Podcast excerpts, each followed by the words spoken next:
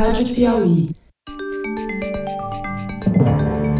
Opa! Eu sou José Roberto de Toledo e este é o Luz do Fim da Quarentena, uma produção da revista Piauí. Infectamos o canal do Foro de Teresina para discutir pesquisas científicas que ajudam a atravessar o túnel em que a pandemia nos meteu. Neste episódio, a lanterna do Fernando Reinach mira as perguntas sobre o SARS-CoV-2 que permanecem sem resposta desde o primeiro dia da pandemia e que, graças a modelos científicos inovadores ou mesmo polêmicos, começam a ser respondidas. Pelo menos tem alguma chance de receber uma resposta. Por exemplo, qual quantidade mínima mínima do vírus é necessária para infectar um ser humano e para ele desenvolver Covid-19? A carga viral é determinante na gravidade da doença? Quanto tempo o vírus demora para ir do nariz até o pulmão humano e começar a provocar estragos? Os modelos para responder essas perguntas não são triviais. Passam por crescer mini pulmões humanos nas costas de camundongos e agora por infectar propositalmente 90 pessoas que a gente pode chamar tanto de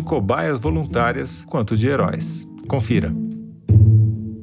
Dr. Fernando Rainer, depois de mais de um ano aí de epidemia, a gente descobriu uma quantidade enorme de informações sobre o vírus, até para criar uma vacina contra ele, mas tem perguntas que, como você diz, foram feitas no primeiro dia que continuam sem resposta. É, o problema do cientista sempre é que você precisa do que a gente chama de um modelo para estudar uma doença. Em geral, o modelo é um outro ser vivo qualquer que funciona como se fosse um ser humano. E você estuda nesse organismo e finge que é no ser humano. Mas, infelizmente, o ser humano é único. Então não tem jeito de você ter um modelo perfeito a não ser usar um ser humano. Então o que, que esses sujeitos fizeram? Tem uns camundongos que têm um defeito genético que eles não rejeitam transplante, como ao contrário de qualquer outro ser vivo, você transplanta, rejeita. Aí você pega uma biópsia de um pulmão humano, você pega um pedacinho de pulmão humano e põe embaixo da pele pele desse camundongo e espera um tempo. O que acontece é que esse tecido de pulmão vira um pequeno pulmão nas costas do camundongo. E é um pulmão humano.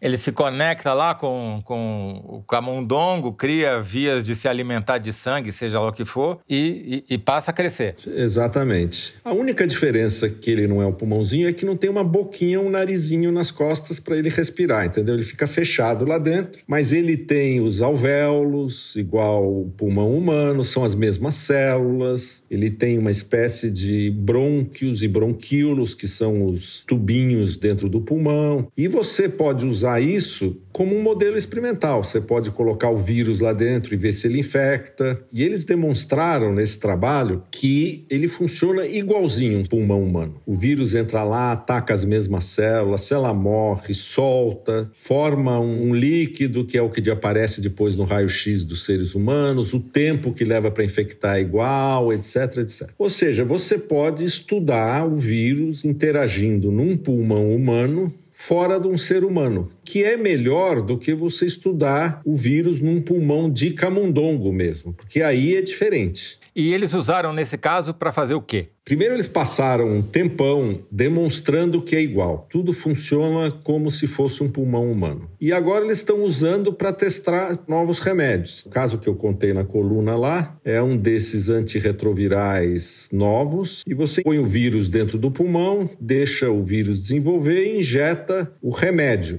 E você pode estudar o efeito de remédio, você pode estudar efeito de anticorpos. Quase tão bom quanto um ser humano. É só o pulmão esse pulmão não está ligado num fígado humano, e a gente sabe que o vírus ataca o fígado, não está ligado num rim. O sistema imune é o sistema imune do camundongo. Então, tem vários problemas, mas é o mais próximo que dá sem usar humano. Esse modelo pulmão humano no camundongo, você acha que vai ser usado então para várias outras pesquisas, não apenas para testar retroviral? Exatamente, é isso que a gente chama de um modelo da doença. Lembra que eles tentaram durante muito tempo achar o mamífero mais parecido com o ser humano? Você tenta achar um animal para fazer esses testes. São os modelos. E esse é um modelo que vai pegar, porque ele é fácil de fazer. Você vai ter uma espécie de uma fábrica de ratinhos, de camundongos com pulmões humanos. Daí eu vou lá no biotério e falo: Ó, oh, me dá 20 pulmões humanos aí.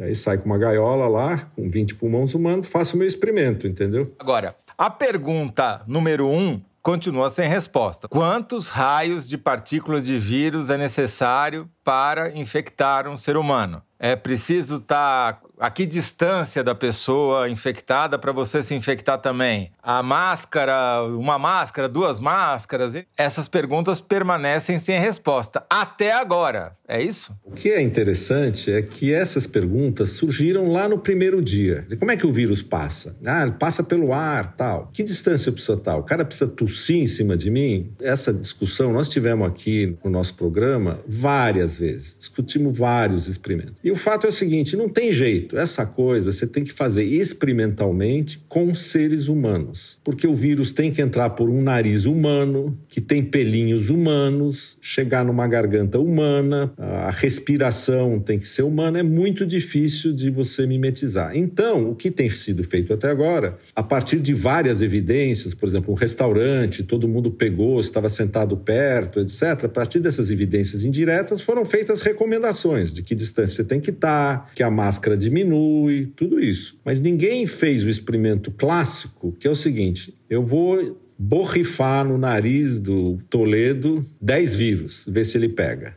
Que é aquela, aquele programa que a gente fez daquela pesquisa que foi feita em Tuskegee, nos Estados Unidos, no Alabama, com negros, né, sem que eles soubessem, para fazer estudos ao longo de décadas, né? Exatamente. Agora, o que surgiu e que agora deu fruto é que logo no começo da pandemia, estava aquele caos generalizado, teve um grupo de pessoas que se organizou e se autodeclararam cobaias do Covid. E eles falaram assim: olha, nós somos voluntários, pode nos infectar. Deixar bem claro, não é cobaia para testar vacina contra a Covid, é cobaia para ser infectado pelo Covid mesmo, pelo vírus, para ficar doente. É, uma das ideias original era testar vacina. Eu pego uma pessoa, infecto ela e depois testo uma droga. Ou eu dou uma vacina e depois infecto ela, ver se ela está protegida. Você pode testar tudo. Mas o que, que aconteceu lá na Inglaterra, então? Então, daí no começo teve esses voluntários, teve uma discussão. Nos Estados Unidos falaram que não podia, porque mesmo que o sujeito está voluntariando, ele não sabe das consequências. Será que pessoa está bem informada mesmo dos riscos? Será que é eticamente aceitável? Não é? Bom, essa discussão veio durante o ano passado inteiro. E agora, na Inglaterra, finalmente eles aprovaram em todos os comitês de ética e vai começar a ser feito um estudo com voluntários. Vão ser 90 voluntários que já estão escolhidos e nas próximas semanas esses estudos vão começar. São 90 pessoas de 18 a 30 anos, saudáveis, que vão ser infectadas pelo vírus, é isso? De propósito por cientistas e vão estar sendo monitorados o tempo todo. Se eles tiverem algum problema, vão receber o melhor tratamento possível. Mas é impossível dizer que essas pessoas não vão ter risco, porque não é que zero pessoas de 18 a 30 morrem. Existe uma pequena probabilidade de alguém passar mal, morrer, etc. Mas no fim, como as pessoas eram voluntárias, como os cientistas acharam que valia a pena, passou nas comissões de ética, foi, voltou, foi e vai acontecer. E o que, que eles vão estudar? A gente já sabe, não? Eles fizeram uma lista de um monte de coisa que eles vão estudar. A cinética, ou seja, do momento da infecção, quanto tempo aparece o vírus na garganta para fazer PCR. Eles vão estudar quanto tempo depois da infecção aparece, por exemplo, o vírus no pulmão porque você vai saber exatamente o segundo que eu infectei o cara. Que é uma coisa que na vida prática, você que teve Covid, por exemplo, você fala, ah, eu fui, porque fulano de tal veio aqui em casa, mas foi no começo da noite, foi no meio da noite. E nesse caso, você vai ter uma coisa absolutamente controlada. E o que eu achei mais interessante lá é que eles vão investigar um problema que a gente vem discutindo desde o primeiro dia, que é o problema da carga viral. Qual a quantidade de vírus que precisa entrar, eu preciso respirar, sei lá, para eu me contaminar. E será que a carga viral determina doenças de seriedade diferente? Ou seja, mais vírus, uma doença mais perigosa, mais séria. Em teoria, um vírus é suficiente. Em teoria, ele entra na célula e começa, vai reproduzindo e tal. Mas na prática não é assim, porque você respira um vírus, ele pode grudar no muco do seu nariz e morrer ali, entendeu? Atolado no muco. Então,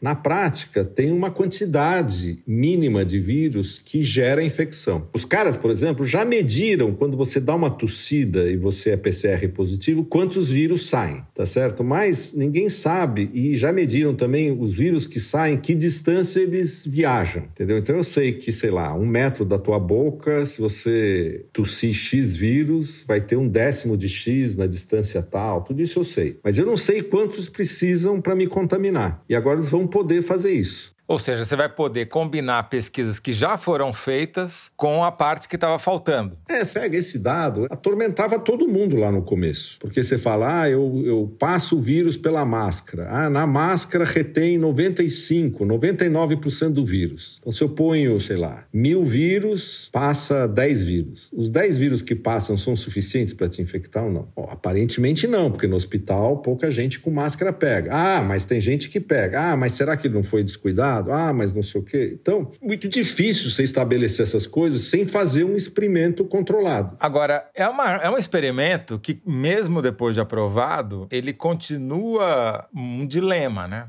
Porque, por exemplo, se eles quiserem eventualmente tentar descobrir se o volume de carga viral, como você disse, impacta a gravidade da doença, significa que eles vão ter que dar uma carga viral diferente para cada um dos voluntários e vai ter um sortudo lá que vai receber uma dose cavalar, né? Então, o que eles fazem em geral é tentar desenhar o experimento para evitar esse tipo de problema. Eu dou bem pouquinho, vejo que não aconteceu nada. Dou um pouco mais, vamos supor, ninguém sabe o que vai dar, o cara fica doente. Dou um pouco mais, fica mais sério. Daí reúne o comitê de ética e fala assim: vamos dar 10 vezes mais? Aí o comitê de ética fala: não, eu acho que eu acho que a gente já viu que cresce a seriedade. Eu acho que não, não é eticamente aceitável a gente dar 10 vezes mais. Ou seja, você está andando em cima de uma faca, entendeu? Está lidando com uma doença potencialmente letal, usando pessoas que são voluntários. Isso é uma tradição longuíssima na ciência de cientistas usarem o próprio corpo para fazer experimentos. O bacilo de tuberculose, o Koch, ele lembra, ele, ele descobriu assim que o bacilo causava a tuberculose. O cara que descobriu a bactéria que causa úlcera estomacal também, ele tomou a bactéria, viu que ele ficou com úlcera, tomou antibiótico, matou a bactéria, a úlcera sarou, ele falou: está demonstrado que é a bactéria que causa. Então tem essa tradição. Já o uso de voluntários é muito raro em doenças sérias. Em coisas triviais, você pode até ter um experimento ou outro, mas passa por um escrutínio ético enorme. E você tem, é, no passado, esses exemplos horríveis de usar seres humanos, escravos, etc., para fazer esse tipo de experimento, né?